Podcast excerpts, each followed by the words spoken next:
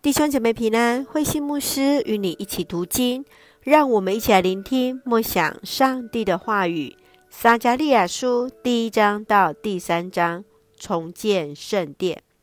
撒迦利亚书作者撒迦利亚名字的意思是耶和华是有名声的，他是和哈该同时期的先知。撒迦利亚书分两个部分。第一章到第八章是先知所见到八个关于建造圣殿的意象，在第九章到十四章是关于弥赛亚降临的意象。撒迦利亚他来提醒百姓当悔改，接续的八个意象都传达上帝依然掌权，要除去子民的罪，倚靠上帝。方能成事。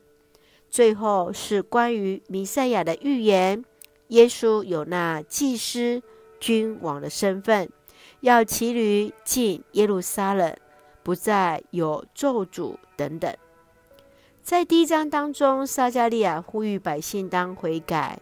接续，撒迦利亚在异象当中看见犹大有上帝的使者看守。深知，即便受到外敌的压迫，上帝依然与他们同在。接续是八个在梦中的意象的开始。从马的意象看见上帝一直同行，帮助耶路撒冷；在角的意象当中，看见那驱赶以犹大的势力，上帝也都掌权着。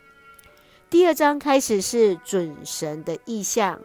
表达以色列和耶路撒冷必得复兴和祝福。第三章是大祭司的意象，上帝要恢复约书亚担任祭司的职分。让我们一起来看这段经文与默想，请我们一起来看第一章第六节：我借着我的仆人，就是那些先知。命令警告你们的祖先，可是他们不理不睬，终于自食苦果。后来他们悔改了，他们承认我上主万军的统帅是照着我的计划，照他们应得的惩罚了他们。撒迦利亚得到了上主的启示，向那被掳重建的以色列渔民传达上帝的信息。他们过去不顺服上帝，过着犯罪的生活，导致国家的灭亡。现在他们有机会重回耶路撒冷，就当汲取过去的教训。台神高金田老师曾说：“时间。”是公平的审判，是真理和爱的考验者。撒迦利亚这段信息对你的信仰反省是什么呢？继续，让我们来看第二章第十节。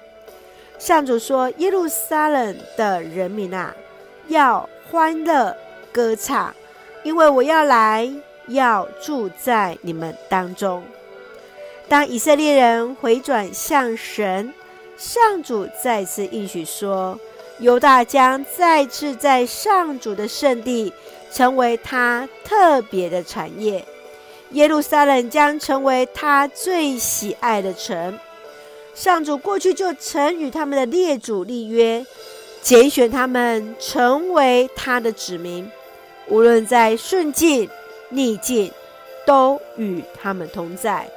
即便王国到了外地，上帝依然住在他们当中。这是上帝的应许，要使他们再次欢唱。亲爱的弟兄姐妹，你现在的处境如何？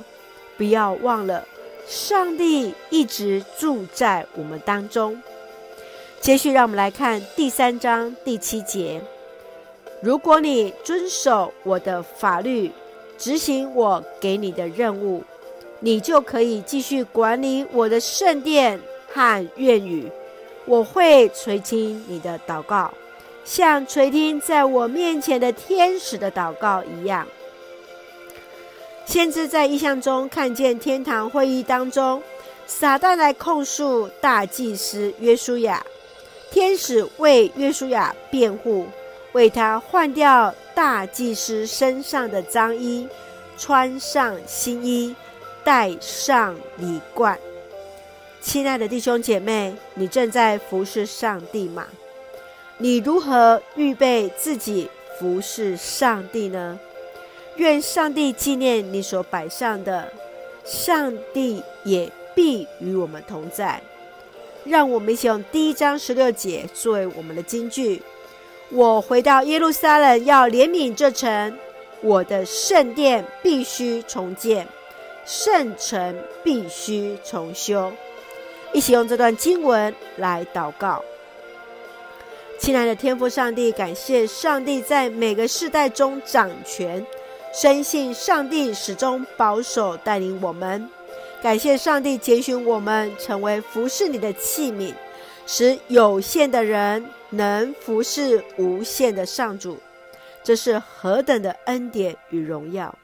谢谢主一直主在我们当中陪伴引领我们，感谢主赐福教会弟兄姐妹与我们所爱的家人身心灵健壮。恩待我们所站立的国家与所爱的国家，台湾有主掌权，使用我们每一个人做上帝恩典的出口。感谢祷告是奉靠主耶稣的圣名求，阿门。弟兄姐妹，愿上帝的平安与你同在，大家平安。